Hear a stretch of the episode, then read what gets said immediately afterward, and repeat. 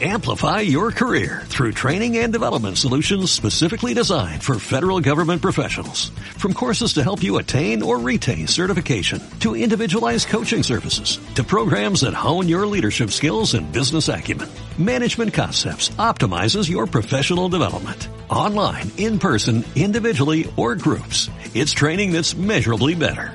Learn more at managementconcepts.com. That's managementconcepts.com.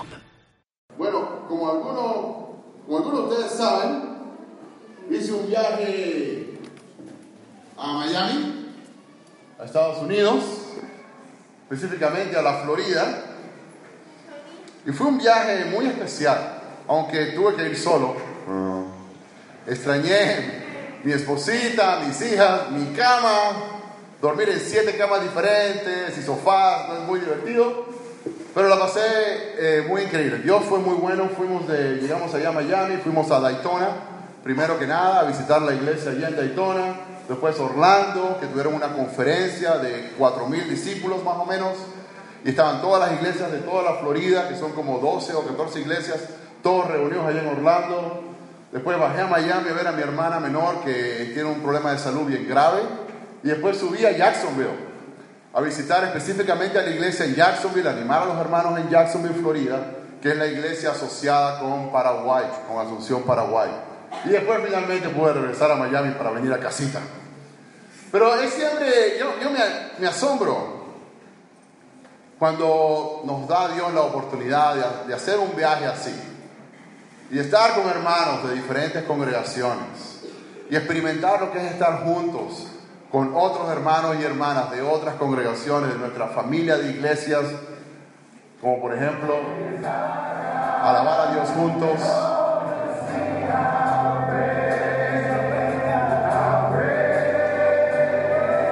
Sábado en la mañana, solamente los hombres. Reconectarnos con viejos amigos, mejores amigos de, de 20, 25 años de amistad. Nos conocíamos antes de, en el ministerio universitario, ¿no? Antes de ser sol, del ministerio solteros, antes de casarnos y reconectarnos con nuestras amistades siempre es algo muy, muy especial. Y, y ¿sabes? Lo que yo pensaba a través de todo el viaje es cuántos somos en verdad una familia global. Ahí no se puede ver mucho eh, con el blanco, pero en nuestra página web a nivel mundial que se llama Disciples Today o Discípulos Hoy en Día, hay una, un lugar en la página donde puedes mirar todas nuestras iglesias a nivel mundial. Cada, cada circulito es una de nuestras iglesias a nivel mundial. Tus hermanos, tus hermanas, donde puedes llegar una llamada y te puedes quedar, puedes confraternizar y te tratan como familia. Si es, somos una familia, amén, una familia global. ¿Sabes? Esto, esto es un, un, un tema, el tema de la familia, muy profundo en el corazón de Dios. Cuando Dios pensó en multiplicarse por toda la tierra, lo que Él pensaba era en familia. Efesios 2.19 dice, por eso ustedes ya no son extranjeros, son miembros de una, de la familia de Dios. Primero Timoteo 3:15, sepas, para que sepas cómo debe portarse uno en la familia de Dios.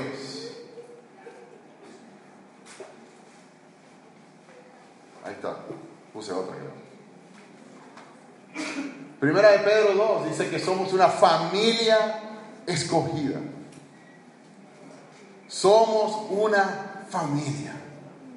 No somos una institución no somos un .com, .lcl, LLC, SAP, no, todos los puntos que tengan para instituciones y organizaciones, .org. Somos una familia. Somos una familia global. Cuando comenzó la iglesia en Hechos, esa fue la idea de Jesús, esa fue la idea de Dios. En Hechos 2.46 Dice, ese día unas tres mil personas creyeron en el mensaje de Pedro. Tan pronto como los apóstoles los bautizaron, Todas esas personas se unieron al grupo de los seguidores de Jesús. En el versículo 42 dice, y decidieron vivir como una gran familia. Tres mil, más los que ya tenían, como tres mil quinientas personas, y todos decidieron vivir como una gran familia.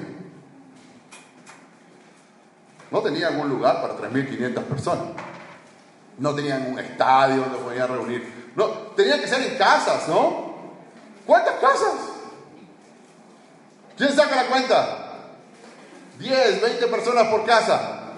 Algunos eran muy departamentos muy chiquitos también, en Roma. Más de 100, más de 200 casas para reunir a todas. Pero aún así decidieron vivir como una gran familia. Sabes, cuando tú piensas en familia, usualmente no piensas solamente en yo, O sea, si tú piensas en tu familia, Calquín, aunque son dos, Vincent no piensa yo, no, él piensa, somos dos. ¿no? Y algunos de ustedes, más de dos, cuatro, cinco, seis, ¿no? No voy a mencionar apellidos que tienen más hijos. ¿no? no piensas en yo, piensas en nosotros. Si es una gran familia, no se trata de yo, se trata de nosotros. Entonces, ¿cómo hacemos familia? Y esto es algo que, que les quiero compartir, que lo compartía ya en todas las visitas que hice, con todos los hermanos que hablaba, sea una reunión grande de 3.000 personas o reuniones pequeñas de 10 o uno a uno. Quiero compartirles a ustedes lo que compartí en mi viaje. Les comentaba a nuestros amigos en Estados Unidos, nuestros hermanos en Estados Unidos, lo que tomaba ser familia. Les comentaba que hace un par de años Gabrielita me mostró algo que ella había coloreado. es artística, ¿no? Bueno, mis dos hijas son muy artísticas. ¿no? Y le mostraba esto y le decía que eso lo había coloreado Gabriela. Dice, life is better with friends. La vida es mejor con amigos. Esto lo hablamos una vez como iglesia, seguro no se recuerda. Pero es bueno recordarse de las cosas. La vida es mejor con amigos, les decía a nuestros hermanos y hermanas. Porque para formar una gran familia necesitamos ser amigos. Tener mejores amigos. O sea, el problema es que tristemente muchos no tienen verdaderos amigos. En Estados Unidos vive una sociedad honestamente muy parecida a la nuestra. Hemos copiado muchas cosas. Individualista, consumista. Yo en mi burbuja, yo en mi familia, yo en mi casita, yo en mi condominio, yo voy y juego golf, yo. No mucho con otros más allá de mi familia inmediata. Con las redes sociales, con los WhatsApp. Menos gente tiene mejores amigos. Y yo estoy convencido que vivimos en un mundo que está hambriento y desesperado por verdaderas amistades. Let me tell you about this girl called Cleo.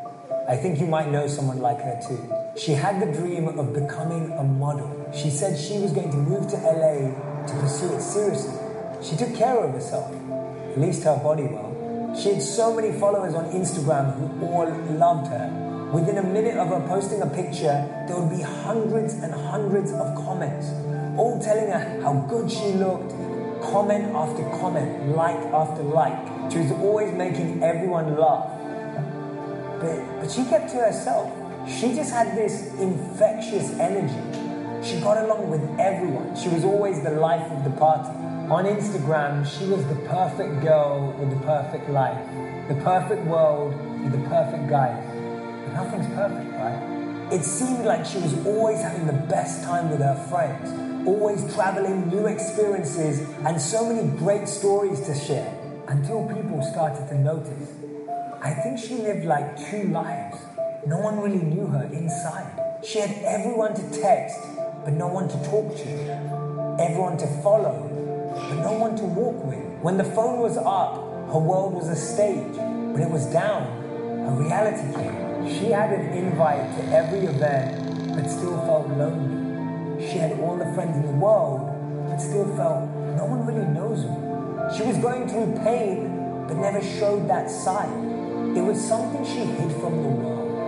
Or maybe we just never asked. She had masked her sadness with what looked like the ideal life. She was always flying high in the air, but felt low inside. Her inbox was always full, but she felt empty within. She was happy on the outside, but struggling with depression and anxiety. She had an addiction that everyone called a lifestyle, but she was struggling with mental health, but people were just occupied by her physical appearance. ¿Cuántos viven como Chloe? Muchos amigos, muchos seguidores, sí, muchos. Muchas sonrisas cuando se trata de la foto que vas a poner y le vas a mandar a tus amigos, pero solos por dentro. Muchos a quien textear, dice el video, pero pocos con quien hablar profundamente. Muchos seguidores, pero pocos o nadie con quien caminar cercamente. Así vive el mundo. Así quizás tristemente vivimos algunos aún acá, mismo el día de hoy, sin amigos. Saben, tristemente tenemos la tragedia hoy en día de pensar de que las redes sociales nos dicen cuántos amigos tenemos. Y causalmente, no digo casualmente, causalmente me llegó una foto o Facebook me mandó un notificado justo el viernes antes de yo hacer esta prédica en Estados Unidos. ¿No? ¿No es de Dios? Mira lo que me mandó Facebook. Tienes dos mil amigos. Felicitaciones. Como que te lo dicen así como, felicitaciones, congratulations. ¿En serio? No, y casualmente, lo, más cómico es que este muchacho acá a la izquierda se llama Frank Suárez. Estuvo con nosotros en la misión en Caracas, Venezuela. Él es uno de mis mejores amigos de la tierra. Y casualmente sí salió en la foto, ¿no? Y él estaba en la iglesia en Jackson cuando yo estaba predicando. Se acababa de mudar allí. Entonces yo digo, bueno, casualmente salió un mejor amigo por lo menos, ¿no? Pero son todos mis mejores amigos. Bueno, también eh, Renzo y Miluska. Pero son todos mis mejores amigos. Te pregunto, tus amigos en Facebook, tus amigos en Facebook, ¿cuántos son tus mejores amigos? Con que puedes desnudarte espiritualmente, le puedes decir todo lo que te pasa por la mente, no te van a juzgar, te van a ayudar. ¿Quiénes? Da miedo que alguien conteste ninguno. Pero el mundo añora por mejores amigos, aunque no lo digas, aunque no lo expreses, todos queremos mejores amigos, ¿sí o no? Sea, Dios sabe nuestra necesidad de tener amistades profundas, conexiones profundas. La Biblia está llena de consejos, guía, dirección de cómo tener estas amistades profundas, de lo valioso de las amistades profundas. Son algunas escrituras para que veas. Proverbios 18, 24. Hay amigos que te llevan a la ruina. Y hay amigos más fieles que un hermano. Hay amigos de Facebook que te pueden llevar a la ruina. Pero hay amigos más fieles que un hermano. Las heridas de un amigo sincero son mejores que muchos besos de un enemigo.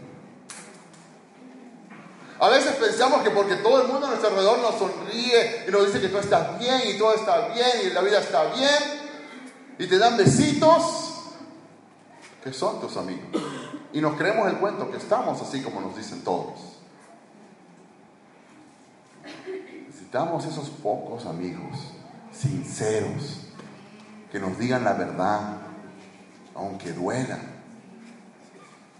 Porque nadie es perfecto.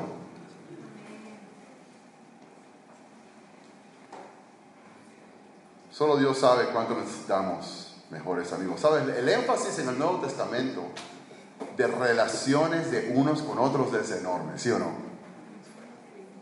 Le decía, a los, le decía los hermanos, tú no puedes pensar en la iglesia pensar yo y Dios. Lo hemos hablado acá, ¿sí o no? Más de 50 escrituras. Más de 50 escrituras que dicen unos a otros, unos a otros, unos a otros. No puedes pensar en yo cuando piensas en la iglesia. Tienes que pensar en nosotros. Las decisiones que tomamos afectan a nosotros, no solamente yo. Mira, alguna de, esas, les puse aquí algunas solamente, es lo que dice la Biblia. Ámense unos a otros. Sírvanse. Ustedes usen la libertad para servirse unos a otros. Anímense unos a otros. Acéptense unos a otros. Confiésense unos a otros. Oren unos por otros. Sean pacientes unos con otros. Sean pacientes. ¿no? Decían los hermanos que hay a veces algunas palabras que tú quisieras que Dios no tocara. El ánimo lo puedo hacer, no, exhortar, pero paciencia. Pero bueno, le tocaba una para Nelson, ¿cierto? Sean humildes unos con otros. Perdónense unos a otros. Sean devotos, eso quizás no lo pueden ver aquí en la pantalla. Romanos 12, 10. El corazón en el estándar de Dios. Se la puse allí, sin caso no la puedan ver.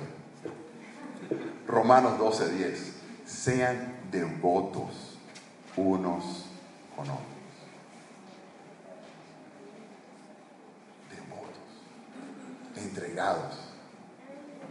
Alguien está corrigiendo, está bien escrito, porque yo me equivoco con.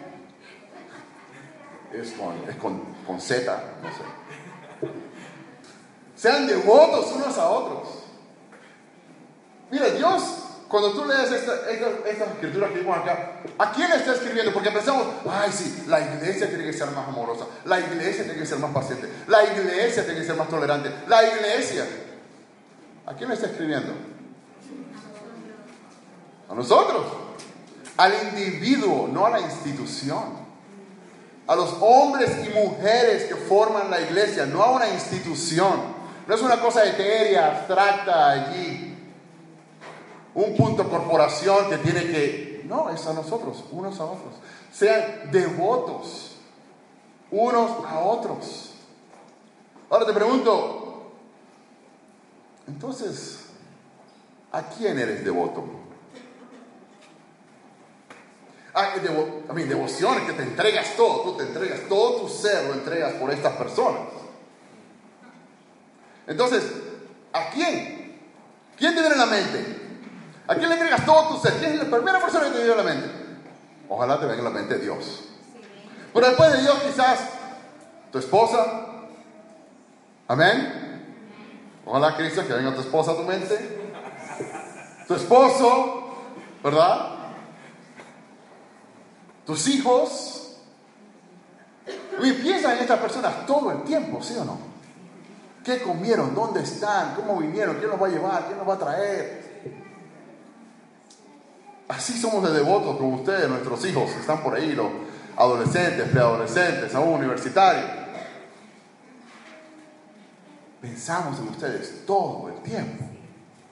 Aún Hernán y Vero piensan en sus hijos que ya están lejos de la casa, ya tienen sus propios hijos, viven en sus propias casas. Son devotos. Pero más allá de tu familia inmediata, más allá de tus hijos, ¿con quién? ¿A quién te estás entregando? ¿A quién estás amando, sirviendo, animando, aceptando, siendo paciente, humilde, perdonando, ¿A quién? Si ven, no se trata de vivir en una burbuja.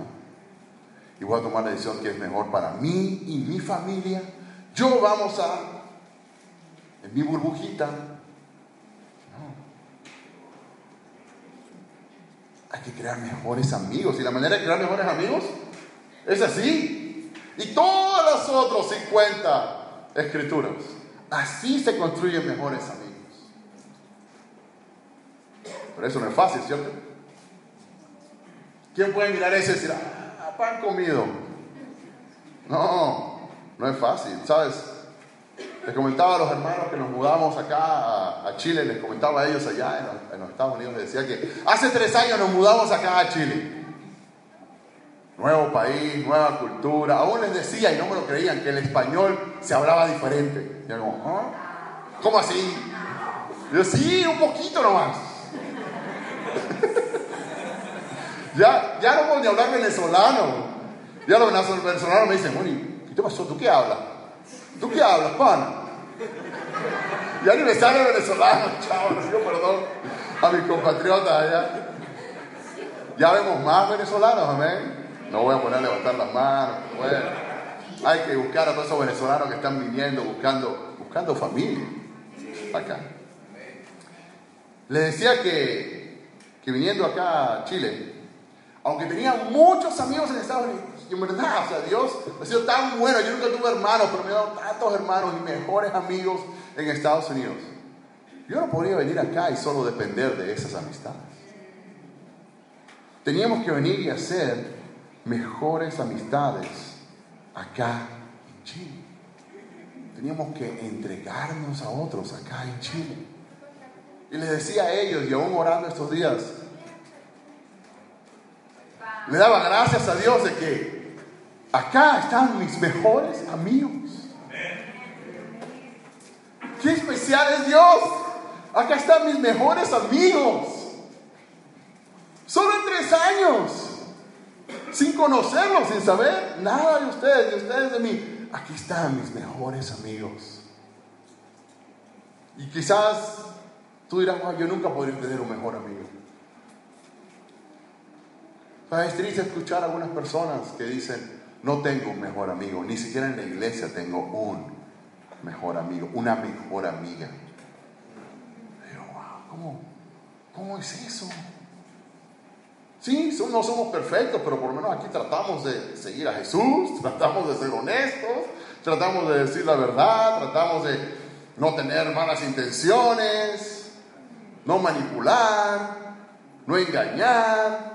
Aquí estamos tratando de ser lo más sinceros que podamos. O sea, wow, qué mejor lugar, qué mejor paraíso, como qué mejor lugar así como sano para hacer amistades profundas. Si tú no tienes amistades profundas, y quizás no eres miembro de la iglesia, este es un lugar para tener amistades verdaderas. Gente que en verdad se preocupa por ti y tú por ellos. ¿Sabes? He escuchado, bueno, no tengo amigos porque nadie viene y se acerca a mí, entonces yo no tengo amigos. Estoy aquí esperando a ver quién se va a acercar a mí. ¿Quién me va a llamar? ¿Quién me va a buscar? Estoy esperando, así mirando, como mirando un partido de fútbol. ¿A quién viene a mí? ¿Sabes? Las amistades no es un deporte de espectadores. Requiere que tú juegues también. Requiere que tú te involucres también. Requiere que tú pongas la camiseta y te metas ahí. Pero no sé jugar mucho, no importa, embárrala nomás.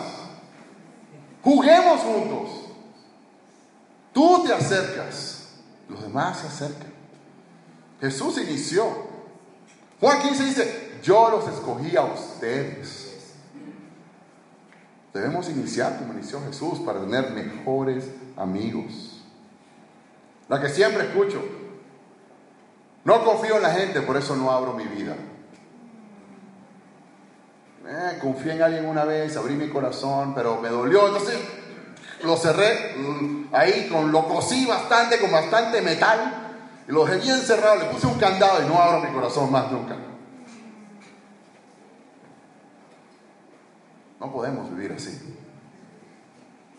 Así vivía Chloe. Y es que vivía Claudio, guardándose las cosas por dentro, no siendo abierta con nadie. La Biblia enseña que necesitamos confesar unos a otros. Dice que sana el corazón. Yo creo también que te acerca a los demás. Estoy tan agradecido de tener mejores amigos en Chile. No nada más les confieso mis pecados, yo me confieso sus pecados, sino nos confesamos nuestras tentaciones aún. Todo en la luz, nada escondido. Y eso nos hace más y más cercanos. Amén. Quizás dice, pero es que no tengo más espacio para más amigos. Y eso es fácil, ¿no? Te mudas. Yo he conocido personas que se mudan a un país, tienen tantos amigos en su otro país donde venían, que aquí es como, no, no. Allá tengo mis amistades. Y gracias a Dios por WhatsApp, Facebook y Skype, yo me mantengo muy unido allá. Pero acá no tengo más espacio. O sea, yo recuerdo mudándonos para acá y una de mis hijas, no voy a decir quién, lloraban.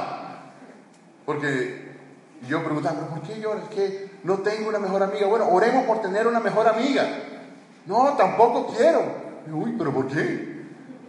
Porque no quiero reemplazar a mis amigas en Estados Unidos. ¡Wow! Y ahí lo entendí, ¿no? Tan normal. Pero oramos. Y adivina qué, Dios le ha dado mejores amigas. Dios te puede dar espacio para más amigos. No, pero es que para mí el cristianismo es yo y Dios, Dios y yo. Mira, yo le canto, yo le hablo, yo camino con Él, yo le canto poemas, le, escribo cartas. Mira, es yo y Dios. Con ella, a Él no lo puedo dar ni en pintura. Pero Dios, tan fácil amarlo porque Él me amó, lleno de gracia, misericordia, perdón. A Dios yo lo amo. A ella, compadre, ¿verdad? Bueno, ni en, la misma salón juntos. pero mira lo que dice Dios de eso, ¿no? Dice, pues si uno no ama a su hermano a quien ve, tampoco puede amar a Dios a quien no ve. Estamos tan engañados. Pensamos que podemos amar a Dios cuando ni siquiera lo hemos visto. No nos amamos acá unos a otros. Hay una versión que dice, si no amas a las personas que están a tu alrededor, no puedes amar a Dios, a quien no has visto. La prueba máxima de tu amor a Dios, de mi amor a Dios, es cuando nos amamos los unos a los otros. Todos nosotros. En la familia de Dios. No solamente a los indigentes, que siempre te dan las gracias. No solamente los pobres, que seguro van a llorar cuando les des algo. Amarnos nosotros. Al que te cuesta amar.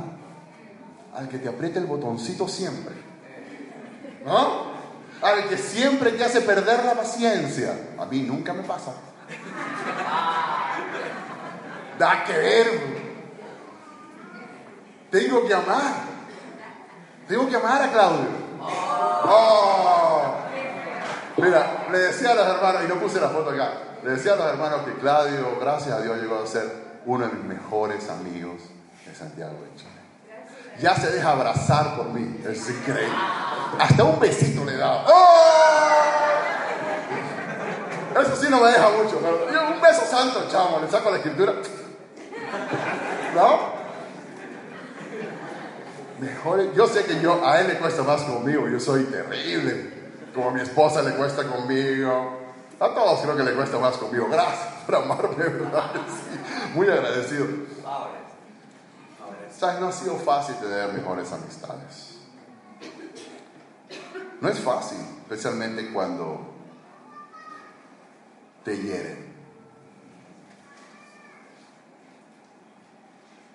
Quizás has sido herido Quizás te han engañado, calumniado.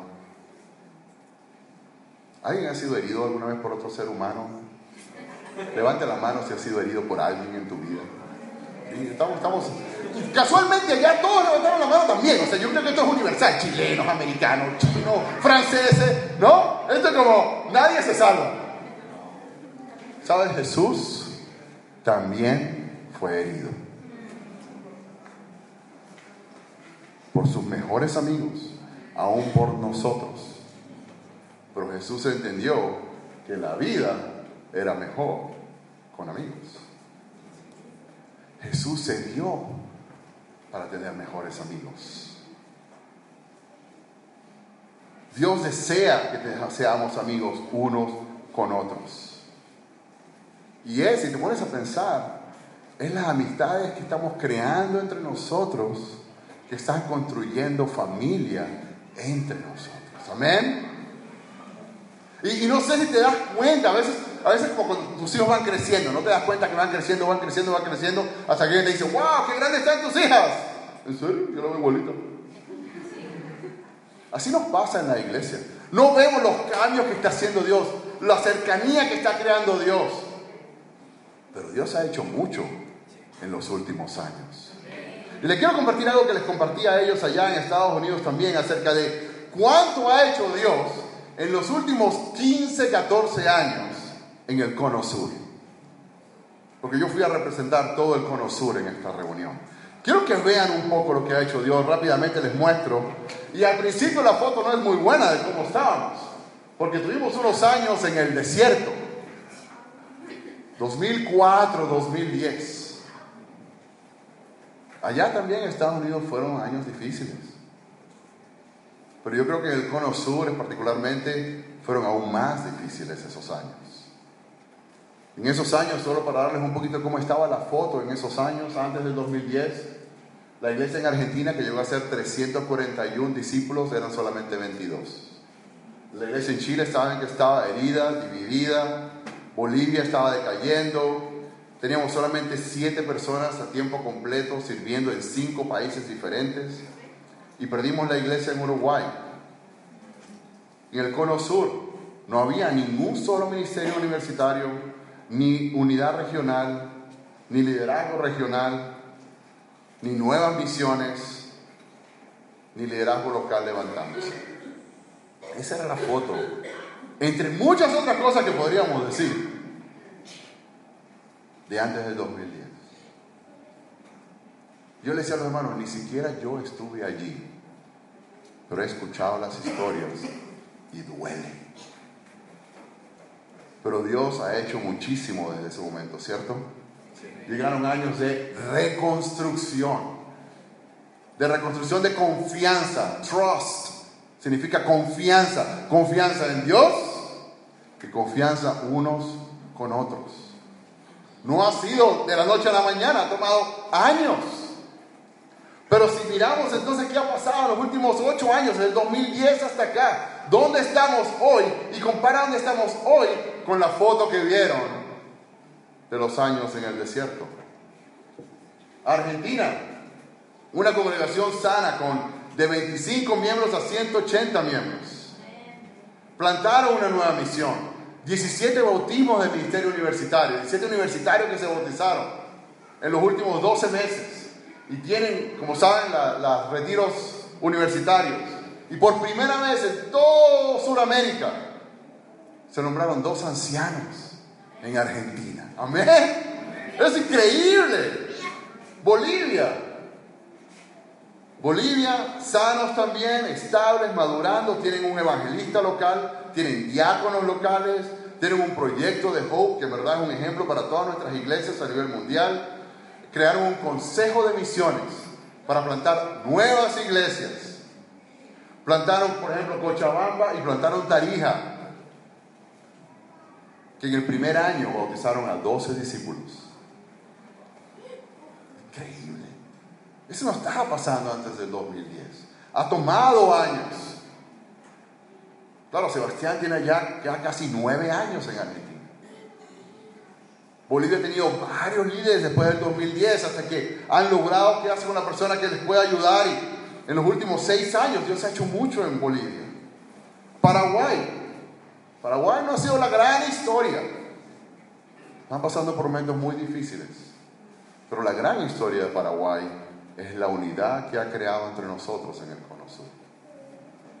No tomamos la iniciativa o la actitud de años atrás, antes del 2010, 2007, 2008. ¡Ay, John Reus! ¡Ay, Estados Unidos, por favor, manda a alguien para acá!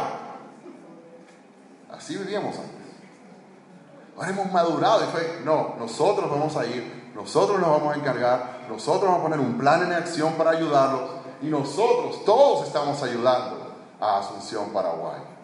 Oren por ellos, oren por el proceso de restauración que están teniendo, por corazones suaves, por eh, líderes apropiados, por confianza, amistades, una pareja que pueda ir y, y guiar a la iglesia a reconstruirse, a sanarse, que es lo que necesita Paraguay.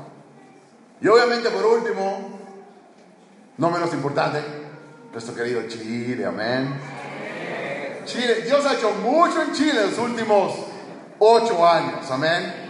No nada más de nosotros llegamos, desde antes. Dios ha hecho mucho, Dios ha estado reconstruyendo la congregación, podando y formando familia, soñando con 37 iglesias comunales en todo Santiago. Amén. Estamos soñando de nuevo. ¿Saben qué? No sé si sabes, pero le hemos pedido a Estados Unidos 30% menos de ayuda, porque Santiago se está ocupando más y más de sus propias operaciones, haciéndose más responsable. Amén. Estamos reconstruyendo. Uh, vamos a tener nuestra primera ofrenda especial. Esto los animó mucho allá en Estados Unidos. Amén. Estamos reconstruyendo Viña del Mar con líderes locales que se han levantado, reiniciando el ministerio universitario. Más de 11 muchachos estudiando la Biblia en el ministerio universitario. Lo que Dios está haciendo es increíble. Y, si lo ves de manera global en el Cono Sur, en estos años de reconstrucción ahora tenemos liderazgo regional que está unido. Tenemos 20 personas trabajando tiempo completo en, las, en cinco países. Tenemos 21 discípulos en el Cono Sur entrenándose para ser ancianos, evangelistas, maestros, diáconos. Antes nadie quería la palabra L. Yo sirvo atrás. Porque teníamos la mentalidad torcida del líder. Es un siervo nomás. El que quiera ser el líder debe ser el siervo de todos. Amén de tener ningún ministerio universitario, tenemos cuatro ministerios universitarios en el Cono Sur.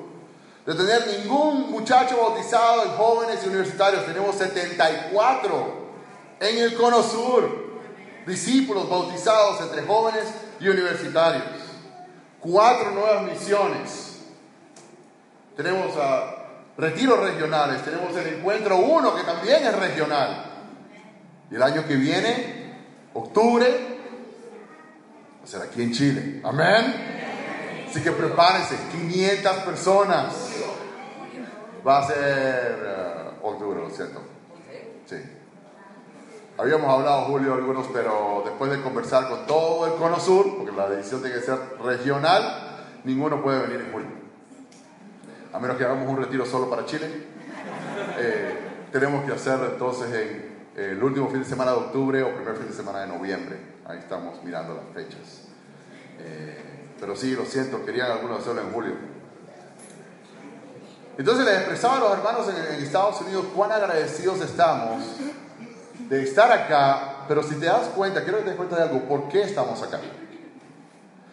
¿Por qué estamos donde estamos ahora? En Chile y el Cono Sur. Es Dios, ¿verdad? Es Dios, solamente Dios pero es también gracias a las ofrendas y sacrificios de ellos por muchos años.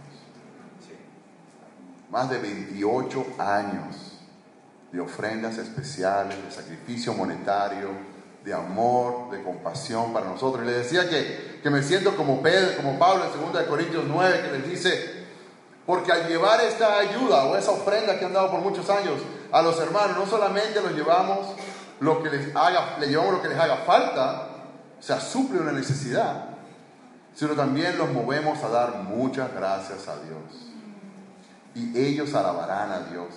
También ellos honrarán a Dios por la generosa contribución de ustedes para ellos y para todos.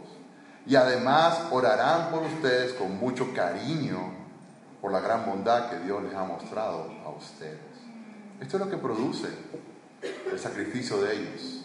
Espero que produzca esto en tu corazón. Alabar a Dios, honrar a Dios, darle gracias, orar por ellos. Oren por los hermanos en la Florida.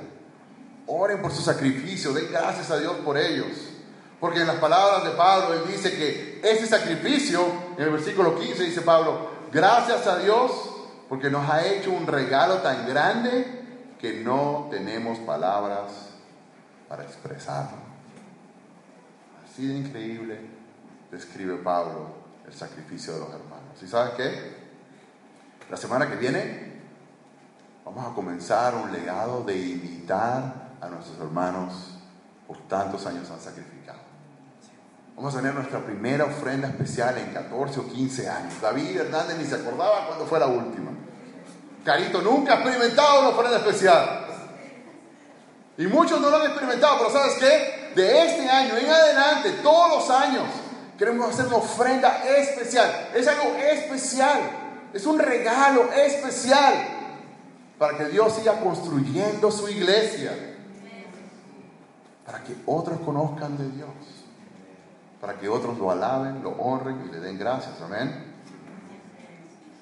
Y todo eso ha pasado porque estamos formando familia. Porque Dios está formando familia. ¿Sabes? En un momento vamos a tomar la comunión. Los servidores pueden ir buscando todo para tomar la comunión. En un momento vamos a tomar la comunión juntos como familia. Yo creo que pienses en una escritura de todo lo que vimos hoy. Sean devotos unos a otros. ¿Sabes? Jesús tuvo esta actitud. Jesús tuvo este corazón. Yo me voy a entregar a todos. Aunque lo traicionamos, aunque no lo apreciamos, dice Isaías, aunque no lo valoramos, Él se entregó. Él luchó por amistades profundas. ¿Sabes? Si, nos visitas hoy, esto es una gran noticia. Has encontrado el lugar perfecto, en el momento perfecto para tener amistades profundas y conocer a ese Jesús que fue un gran amigo. Hay muchas personas a tu alrededor que desearían mostrarte cómo tener amistades profundas. Primero con Dios y después con otros. Amén. Entonces mientras tomamos la comunión, yo te quiero animar, no pases por la vida solo. Jesús dio su vida para que tú y yo no vivamos como Chloe, separados, solos, alienados y tristes. Jesús dio su vida para que tú y yo entendiéramos que en verdad la vida es mejor con amigos. Amén. Vamos a orar por la comunión y después vamos a orar por la ofrenda. Querido Padre, Señor, gracias por la oportunidad de estar ante ti esta mañana. Gracias por tu palabra poderosa. Gracias por tu amor, gracias por tu Espíritu Santo. Señor, te, te agradecemos por la amistad de Jesús. Pensando en Él, queremos tomar la comunión esta mañana dándote las gracias por su gran amor. Te ruego que tomemos en serio lo que representa su cuerpo y su sangre. Quisiéramos hacer un banquete, Señor, no nada más una galletita y una copita, pero en el lugar donde estamos, Señor, así sea eso, queremos tomarlo como el banquete que nos quiere dar Jesús para recordarlo. Y lo que quiero recordar de Él hoy, Señor, es su gran amistad, como Él se entregó a los demás Gracias, Padre. Te ruego que nosotros también podamos entregarnos a otros. Bendice esta comunión, este, este tiempo juntos, en el nombre de Dios Jesús. Amén. Amplify your career through training and development solutions specifically designed for federal government professionals. From courses to help you attain or retain certification, to individualized coaching services, to programs that hone your leadership skills and business acumen, Management Concepts optimizes your professional development. Online, in person, individually, or groups. It's training that's measurably better. Learn more at managementconcepts.com. That's managementconcepts.com.